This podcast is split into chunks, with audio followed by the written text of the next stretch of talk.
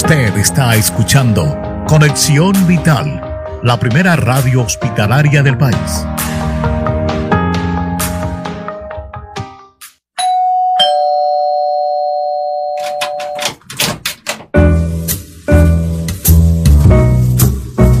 Otro invitado especial ha llegado a Cita Médica para contarnos la importancia de una vida sana por Conexión Vital.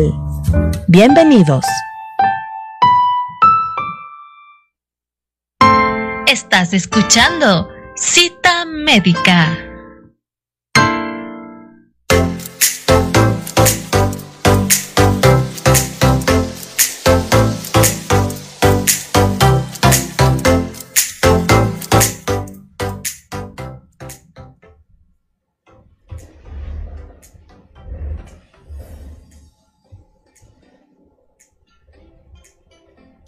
Saludos cordiales y bienvenidos a una nueva cita médica, su espacio de salud de Radio Conexión Vital del Hospital de Especialidades de Eugenio Espejo. La estancia en las unidades de cuidados intensivos, más conocidas como UCI, salva cada vez más vidas. Los avances en el conocimiento médico y en la tecnología que está disponible en estos servicios permiten la supervivencia de muchas personas. Si bien este ingreso no está exento de algunas dificultades, entre ellas podemos destacar las agrupadas bajo el denominado término de síndrome post-cuidados intensivos. Y ese es el tema que nos convoca este día para el diálogo y para ello hemos convocado al doctor Milton Tobar, especialista precisamente de la unidad de terapia intensiva de nuestra Casa de Salud, con quien vamos a despejar algunas inquietudes al respecto de este tema. Doctor Tobar, bienvenido a Cita Médica. Muchas gracias, buenos días. Como lo habíamos manifestado ya, hay algunas dificultades que se pueden presentar y aquí estas se ven agrupadas dentro de, este síndrome que nosotros hemos convocado hoy para el tema. Doctor, partamos desde la raíz comprendiendo en qué consiste o de qué se trata este síndrome post-UCI. Bueno, el síndrome post-UCI básicamente se define como un... es parecido al síndrome postraumático, ¿ya? Es decir, el paciente experimenta un evento catastrófico en su vida, en este caso está muy cercano a la muerte o está sometido a grandes injurias como cirugías mayores, torácicas, cardíacas, eh, neurocirugía o cosas de esas, y el paciente tiene este síndrome de estrés postraumático cuando sale de la unidad. Básicamente ese es el concepto en chiquito, digamos así, pero conlleva un montón de factores asociados. Ahora, doctor, quizá podríamos hablar de datos en cuanto a cifras, por ejemplo, algún porcentaje de pacientes que ya salen de estas unidades críticas y que presentan este síndrome. Tal vez tenemos alguna cifra que podamos compartir. Claro, claro. Normalmente, a ver, este, en relación a mortalidad, uno cree que cuando uno ingresa a la UCI o los pacientes ingresan a la UCI es porque se van a morir. La mortalidad de la unidad de terapia intensiva de nuestra unidad es alrededor del 18 al 20%. En casos muy excepcionales, hasta el 22 o 24% en mortalidad. En relación al síndrome post-UCI en, el común de los eh, ingresos hospitalarios, lleva hasta el 20%. Lo que sí observamos es que durante la pandemia de COVID-19, el síndrome post-UCI, después de salir de la unidad de cuidados intensivos, abarcaba casi a 9 de cada 10 pacientes que todavía eh, están manifestando síntomas. O sea, en, porcentajes van más o menos así. Y doctora, ¿a qué se debe o cuál sería la causa que la causa más frecuente que puede motivar este tipo de síndromes? Básicamente como le decía, en relación a la mortalidad, nuestra mortalidad es baja y quiere decir eso, o sea, el aumento de los pacientes que sobreviven en las unidades ha dado paso a esta cosa. ¿Por qué? Porque es un paciente que es sometido a gran estrés que, psicológico, metabólico, quirúrgico. Es un paciente que ingresa, el médico que lo ingresa cuando está despierto le dice que su vida corre peligro, que se puede morir, que puede quedar gravemente discapacitado y por eso ingresa a la terapia intensiva. Cuando ya ingresa es sometido a un montón de injurias para salvar la vida, cirugías, ventilación mecánica, balance metabólico complejo, se le hace nutrición parenteral, se le hacen un montón de exámenes, se le somete a sedación pesada durante varios días. Entonces el paciente pierde relación con el medio, con su familia y está en un entorno que no es suyo en la época más frágil de su vida, es decir, en una cama que no es la suya, en un ambiente que no es suyo y rodeado de un montón de gente que no tiene idea quiénes son, que dicen que están ahí para ayudarlos, pero eh, él siempre que, lo, que nos ve le pinchamos o le hacemos alguna cosa, entonces el paciente siempre tiene algo de miedo hacia nosotros. Además que obviamente no se trata de un círculo que sea el, familiar a todos los días, obviamente se trata ya de un cambio y sin duda que quizá también debe ejercer presión el hecho de que tal vez su vida se vea comprometida, ¿no? Y, hay un sinnúmero de temores. No sé si podamos hablar del, del, cómo evitar el que llegue este síndrome. ¿Existe la posibilidad de hacerlo o no? Claro, claro. Eh, precisamente en unidades más, no más avanzadas, sino que han dado un paso adelante. No sé si han escuchado la humanización de las UCIs que se ha hecho mucho en España, en Europa. Ahí, por ejemplo, hay UCIs de puertas abiertas donde el, familiar del paciente pasa casi todo el tiempo con el paciente. Eh, aquí por la complejidad de los edificios y cosas así, los cubículos muy cercanos, no se puede tenerlos todo el tiempo, pero el hecho de que el familiar esté con el paciente en un ente más cercano hace que el paciente se sienta más confortable. Uno. Dos, disminuir los días de sedación, de ser posible, claro.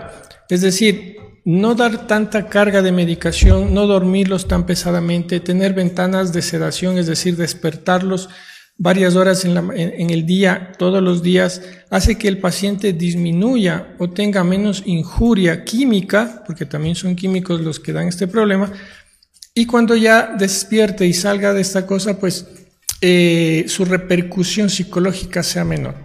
Aparte de que si necesita y o sea, eso hemos pedido a veces acá, que haya una, o sea, que entre psicología a hablar en el contexto familiar y del paciente. Y justo sobre ello, doctor, bueno, revisando algunos documentos, hablaba que dentro de este síndrome influyen muchos aspectos cognitivos, puede ser una disfunción también de tipo física y como usted lo ha mencionado también psicológica, esto complementado con situaciones de ansiedad, de depresión, de estrés. ¿Es así, doctor? ¿Se puede manifestar en diversos ámbitos?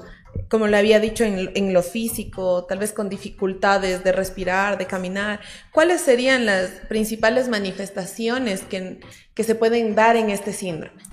Exacto, es más o menos lo que usted dice. Eh, nosotros hemos conversado porque, o sea, nosotros no tenemos consulta externa como UCI, pero a veces encontramos los pacientes abajo en la consulta, en los controles que les corresponden.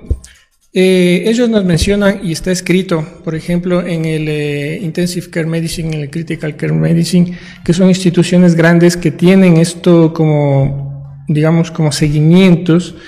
Eh, si usted conversa con los pacientes, ¿qué le dicen los pacientes?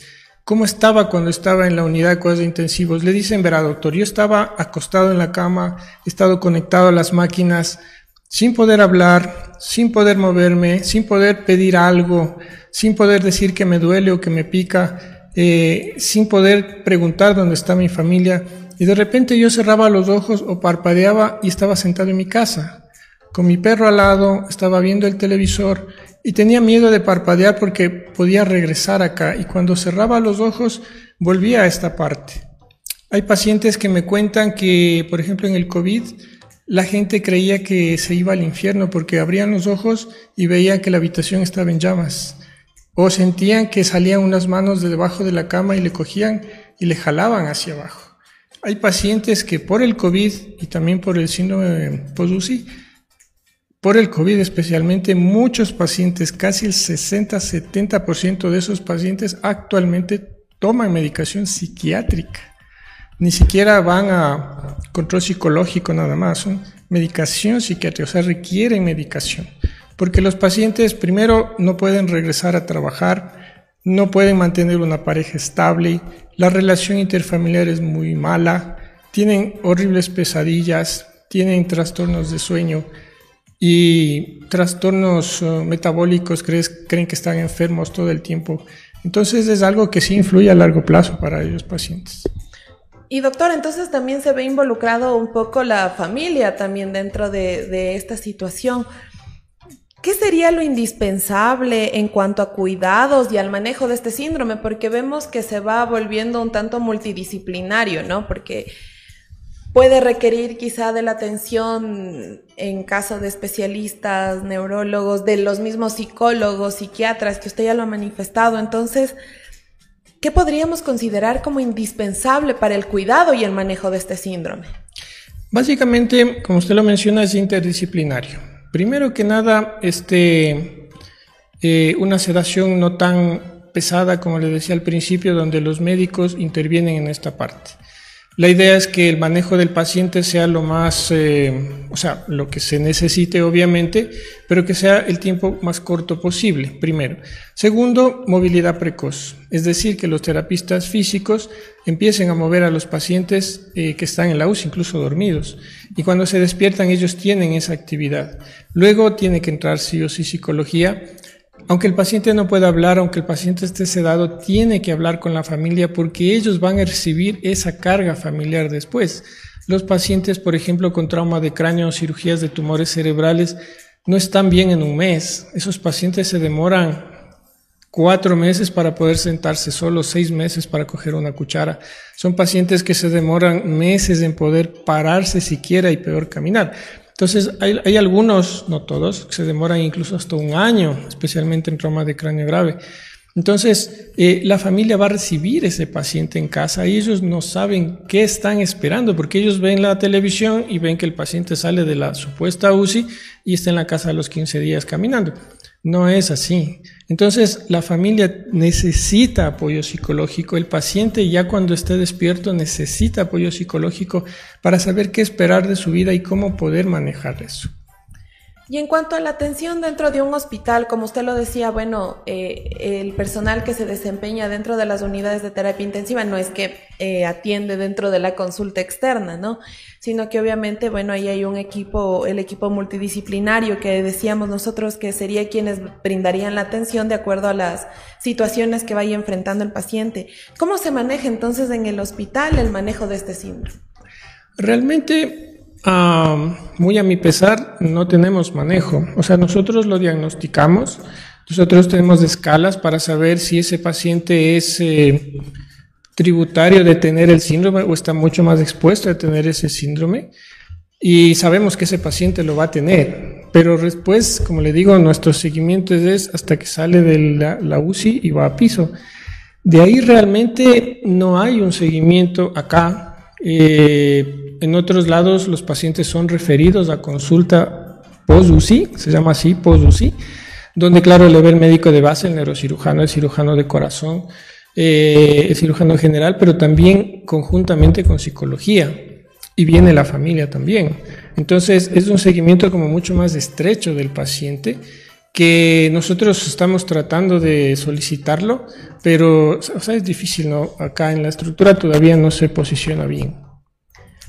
Y doctor, em, ¿cómo ustedes pueden realizar este diagnóstico y, determinar que, bueno, dentro de la UCI obviamente, cómo ustedes determinan que sí, que este paciente presenta este síndrome? ¿Qué es lo que ustedes realizan o cómo se da esta valoración?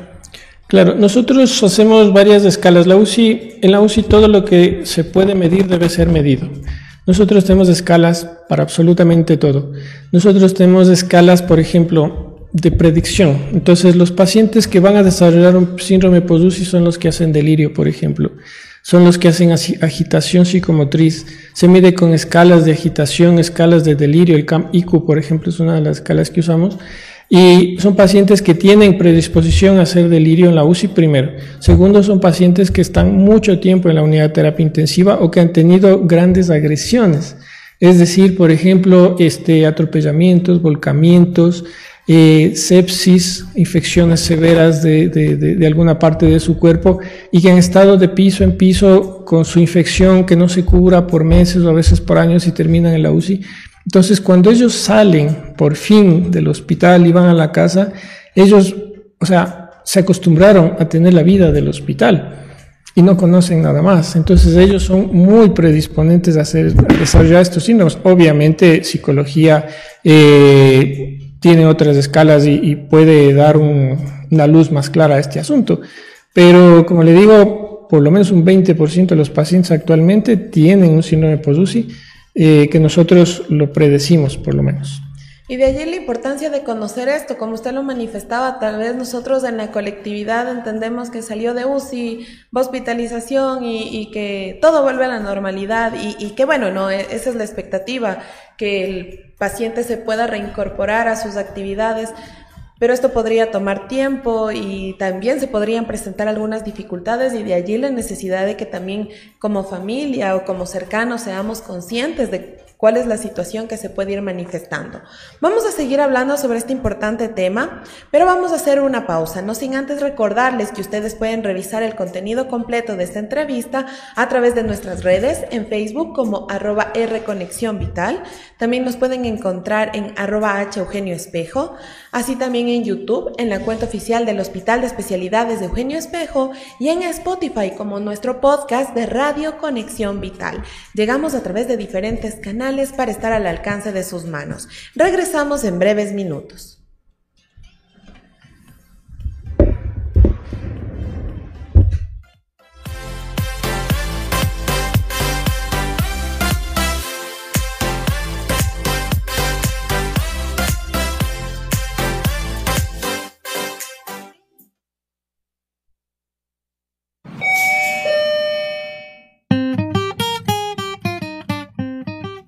Regresamos con más de cita médica después de estos anuncios por Conexión Vital. El uso de mascarilla es una muestra de tu responsabilidad. En todo el país, el uso de mascarilla es obligatorio. Así evitamos que personas contagiadas de COVID-19 puedan transmitir la enfermedad aunque no tenga síntomas. El contagio de COVID se da a través de las gotas que se expulsan al toser, estornudar, hablar, inhalar o exhalar. Es una recomendación del Hospital de Especialidades de Eugenio Espejo y su radio Conexión Vital, la primera radio hospitalaria del país. Estoy visitando a Luis, nuestro primer paciente que se beneficia del trasplante renal después de que el hospital ha sido acreditado nuevamente con todo el personal médico y de enfermería nos hemos asegurado que tenga todos los cuidados necesarios. Fue una emoción grande y estoy muy agradecido con Dios para darme la oportunidad de realizar un trasplante renal. Todo salió muy bien. Ver cómo, cómo mi cuerpo trabaja por sí solo, no lo puedo creer.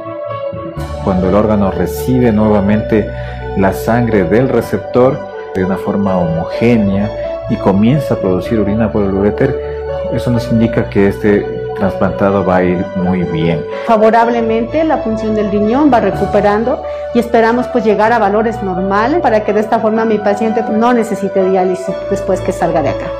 Tengo una segunda vida y tengo que aprovecharla. Yo vine al hospital porque no podía comer, no me pasaban los alimentos, no tenía miedo de quedarme asfixiada.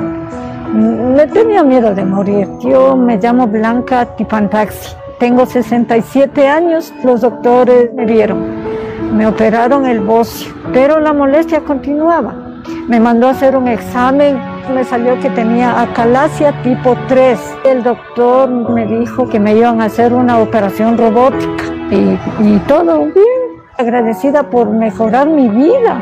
Dice mi hijo, es una satisfacción, madre es dar gracias a los médicos, a Dios, a todo el mundo que le ayudó con eso, porque nos sentamos todos a comer y ya no necesito ni el agua. Yo lo único que les puedo decir a los médicos en general es decirles que muchas gracias porque a mí me atendieron de la mejor manera.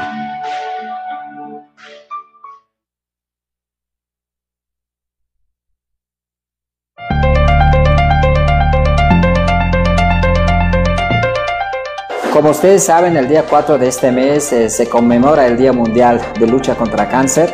El cáncer no es sinónimo de muerte, sino de lucha, de tenacidad, de eh, lógicamente actuar sobre las causas más importantes. Alrededor de un 33% de los cánceres sí se puede prevenir y hay algunos otros tumores que, que no se puede hacer diagnóstico precoz, pero sí se podría dar un tratamiento oportuno sin caso de algunos de esas patologías que se diagnostiquen en estadio iniciales también.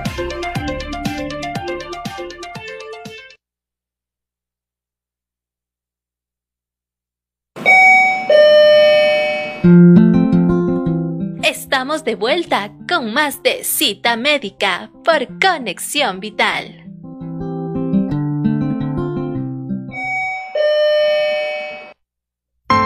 Estás escuchando Cita Médica.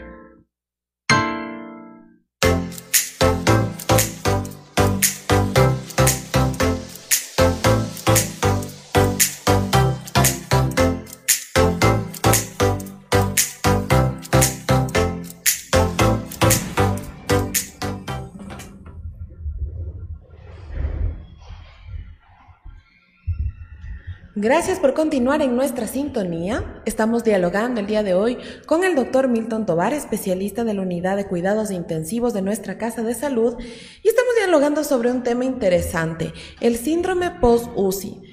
Posiblemente nosotros no habíamos considerado algunas situaciones, disfuncionalidades que se pueden presentar en un paciente que sale de la UCI, sino que habríamos asumido que todo volvería a la normalidad y se pueden dar algunas situaciones que ya lo habíamos venido dialogando, doctor. Muchísimas gracias por su, sus aportes, sus conocimientos aquí dentro de, de nuestra entrevista. Y bueno, habíamos conversado un poco sobre cómo ustedes van determinando estas escalas para definir cómo se encuentra el paciente, en qué estado está y también determinar si requiere el apoyo multidisciplinario para continuar con su debida recuperación.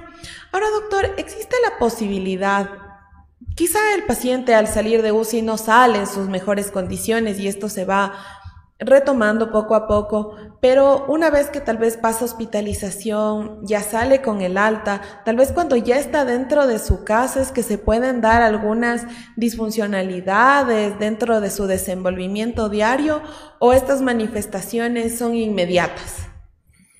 Eh, sí puede darse eh, incluso después a largo plazo. Hay pacientes em, que tienen, ¿cómo se llama? El síndrome del náufrago. Ya, se da mucho en trauma eh, y también pasa en casa. Eh, hay pacientes que, por ejemplo, se, tienen un accidente de tránsito y se mantienen bien, están despiertos, llega la ambulancia, los cogen, los llevan al hospital y aparentemente están bien y cuando de repente alguien les dice que ya o se sienten que ya están cuidados, ya están protegidos la vida, dejan de bombear adrenalina, ya, de repente. Es como el náufrago cuando lo rescatan, está varios días ahí con una bomba de adrenalina, full corticoides para mantenerse vivo, de repente llega un barco y lo rescata, entonces se siente rescatado y el cuerpo deja de bombear adrenalina, deja de sacar corticoides y el paciente a veces se muere. Entonces, ¿qué pasa en casa? O sea, el paciente está en un estrés metabólico, en un estrés eh, traumático todo el tiempo y de repente llega a su hogar, al sitio donde, a su casa, a su lugar seguro. Y entonces deja de estar a la defensiva. ¿ya? Nosotros tratamos de ser lo más cordiales, amables posibles en los pisos, las, todo el mundo, pero no somos su familia. Entonces cuando él llega a su hogar, se siente seguro, se siente tranquilo y empieza a bajar a veces las defensas y no tantos eh, trastornos físicos, sino más bien trastornos eh, psicológicos. Eh, tienen problemas llanto fácil, problemas de autoestima. o sea, ellos antes eran, por ejemplo, el, el, proveedor del hogar, el papá, y de repente ni siquiera puede salir a darse una vuelta a la manzana o puede ir a la tienda a comprar pan y volver porque no lo va a lograr. A duras penas se para y camina alrededor de la cama. Entonces sienten bastante grado de frustración, porque una vez está enfermo, un fin de semana no se levanta porque está con gripe alguna cosa, el lunes le tiembla todo el cuerpo. Peor un paciente que estuvo bajo sedación pesada, relajantes musculares, 10 días en la UCI, estuvo 15 días en el piso. Es un paciente que no se va a parar, es un paciente que necesita mucha rehabilitación. Incluso hay pacientes que incluso necesitan los neurológicos, por ejemplo, terapia de lenguaje. Eh, terapia ocupacional, porque ni siquiera pueden escribir, no pueden coger una cuchara. Entonces se sienten muy disminuidos en ese aspecto y eso golpea bastante en su hogar también. Y bueno, claro, también revisábamos que pueden darse algunas situaciones en el ámbito cognitivo. Usted ya lo mencionaba un poco, las alteraciones en cuanto al lenguaje, también eh, dificultad en la orientación temporovisual también que puede darse, así como en la memoria, que, que, son algunos cambios que se dan. Pero entonces, doctor, sin duda el apoyo que se tiene que brindar en cuanto a lo profesional posterior a la salida de la UCI es elemental, o sea, tiene que darse porque tiene que darse al paciente, más allá de, de lo poco o mucho que se vayan presentando estas manifestaciones, ¿así es? Exactamente, o sea, teóricamente todos, absolutamente todos los pacientes que entren a la UCI, estén pocos días o estén muchos días, deben recibir este apoyo eh, multidisciplinario a la salida. Hay pacientes que tienen severos cambios de comportamiento y personalidad que impide, o sea, adaptarse a su medio ambiente, a su ambiente social. Hay pacientes que tienen lagunas mentales todo el tiempo y les dura dos, tres semanas, o sea, es bastante, o sea, es necesaria o sea, no es, o sea, no podría ser a este a este no, no, es necesario a todos los pacientes de la UCI. Ahora, si sí hay el debido apoyo, ¿puede mejorar la condición del paciente? No sé si en su totalidad y, volver a lo que era antes, pero ¿mejora el paciente? Seguro, seguro. Lo que pasa es que una vez que se, se corrige este, este trastorno, el paciente ostensiblemente mejora. Hay algunos que quedan con sus secuelas, obviamente por sus lesiones previas, pero la mayoría mejora bastante. Eh, nosotros tenemos el caso de un médico posgradista nuestro que desgraciadamente tuvo un cálculo renales y cólico renal y terminó en la UCI por dolor, más que nada bajo el dolor. Ese paciente es nuestro posgradista que ahora ya está trabajando después de casi un año de estar fuera. Terminó con psiquiatra, terminó con medicación psiquiátrica alta, o sea, dosis pesadas de medicación, e incluso le dieron hasta terapia electroconvulsiva porque no lo lograba. Y solo esa volver a la UCI, a trabajar en la UCI, al principio le costó un montón, pero mucha gente le apoyó y ahora va saliendo. Ya todavía tiene sus problemas, pero ya es casi, casi normal el desenvolvimiento de este, de este compañero nuestro. Y doctor, este diagnóstico que se da, bueno, siempre hemos hablado de que un diagnóstico oportuno contribuye a la mejora y esto hablando de diferentes patologías. Ahora refiriéndonos a este síndrome post-UCI, ¿usted qué considera, doctor? ¿El tener un diagnóstico sobre este síndrome influye en la recuperación del paciente a largo plazo? Claro, seguramente. O sea, con seguridad sí. Eh, nosotros, como le digo, nosotros vamos viendo cuáles son los mm, predisponentes, cuáles son los mayores candidatos en relación a pacientes para desarrollar este síndrome, pero no pasamos de ahí. Desgraciadamente nos quedamos en ese punto. O sea, pero, o sea, sí salen con eso. Nosotros eh, en las notas que ponemos, ponemos que el paciente tuvo delirio, que el paciente tiene escalas de Kamiku altas. Eh, difícil manejo del delirio en la UCI, alteraciones de eh, ¿cómo se llama? Eh, psicológicas difíciles de, calmar al paciente en las unidades y recibe mucha medicación neuroléptica. Entonces son pacientes que ya salen con eso, ¿sí? O sea, ya salen diagnosticados, o sea, no como síndrome post pero con un delirio bastante marcado. Y bueno, doctor, ya para ir terminando, usted al principio nos había manifestado algunas cifras, unos porcentajes. Y comentábamos que también, bueno, ya el hecho de nosotros pensar que un familiar, una persona cercana está en la UCI, nos ponen algunas inquietudes también sobre cómo se encuentra, si va a salir, porque a veces se asocia ya con, con la dificultad o la posibilidad alta de que muera la persona. Pero Seguramente que en el COVID igual esta situación se aceleró un poco y también la condición de los pacientes y usted ya nos decía que los pacientes tenían algunas situaciones de, imaginar o de sentirse en unos escenarios bastante conflictivos. A su criterio, doctor, eh, esta posibilidad de presentarse este síndrome post-UCI realmente con la situación del COVID se aceleró, fue en crecimiento o, o no? O sea, existía ya siempre ha existido. Eh, en, la época, en la época del COVID se acentuó bastante porque muchos pacientes, como le digo, hay situaciones que llevan a esto, ya sedación pesada, largos tiempos de ventilación mecánica, relajantes musculares.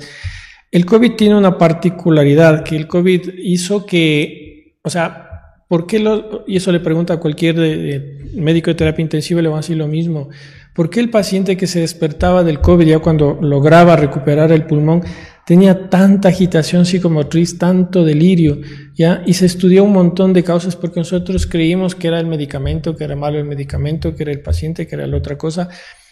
Y porque los otros pacientes no se despiertan así. O sea, del COVID casi la mayoría tenía un delirio, pero mal. Y una agitación psicomotriz súper importante y teníamos que volverlo a dormir. Y entonces a la final, después de revisar varios estudios de, países donde también tuvieron los, mismos problemas, se llegó a determinar que el COVID producía cierto grado de encefalopatía por COVID y eso ocasionaba el delirio y la agitación y por eso era tan difícil eh, controlarlos. Entonces en el COVID, o sea, quedó el síndrome de sí, y con toda la medicación que se les dio, pues se acentuó y casi por eso 9 de 10 tienen problemas. En cambio, de los pacientes no COVID son tan solo el 20%. Pero sin duda, como usted lo dice, eh, siempre ha existido, por así decir, eh, este síndrome, tal vez ni siquiera dentro de este término, pero siempre se han dado este tipo de disfunciones o alteraciones. Pero usted también nos manifestaba que, bueno, se, se, trabaja en ello, se trabaja con situaciones como la humanización, como hacer que el paciente se sienta de algún modo no tan distante de su familia, de su entorno. Y así también con el diagnóstico, y hemos visto a lo largo de este programa que que este diagnóstico es importante también en búsqueda del apoyo multidisciplinario que va a requerir el paciente y que esto también es indudable, doctor. Así es. Y de esta manera, bueno, doctor, le queremos agradecer muchísimo por todos estos aportes. Realmente creo que en lo específico este tema nos ayuda a despejar algunas inquietudes porque realmente en la colectividad y obviamente nuestra esperanza es que si un paciente sale, salga y se desenvuelva de forma normal, que obviamente es hacia lo que se, se, va, precisamente para eso están aquí nuestros profesionales, pero sin duda este es un camino que hay que avanzarlo paso a paso y siempre en busca del apoyo profesional que pueda respaldar tanto al paciente como a la familia para enfrentarse a la situación. Doctor, muchísimas gracias por todos estos aportes. Muchas gracias a ustedes. Esperamos contar en una próxima ocasión con su participación aquí dentro de nuestro programa Cita Médica con otros temas que como vemos en materia de salud también nos van educando y nos van informando. Encantado. Así, bueno, llegamos a la parte final de este programa. Reiteramos nuestro agradecimiento al doctor Milton Tobar, especialista de la unidad de cuidados intensivos de nuestra Casa de Salud, con quien hemos hablado sobre el síndrome post-UCI. Ustedes pueden revisar nuevamente el contenido en nuestras diferentes plataformas, en Facebook, en YouTube, en Spotify y también pueden revisar a través de TikTok con un breve resumen que realizan nuestros especialistas al respecto de los temas abordados dentro de este espacio de entrevistas. Así me despido, les acompañó en la conducción Jessica Pazmiño hasta una nueva cita médica. Una excelente jornada para todos.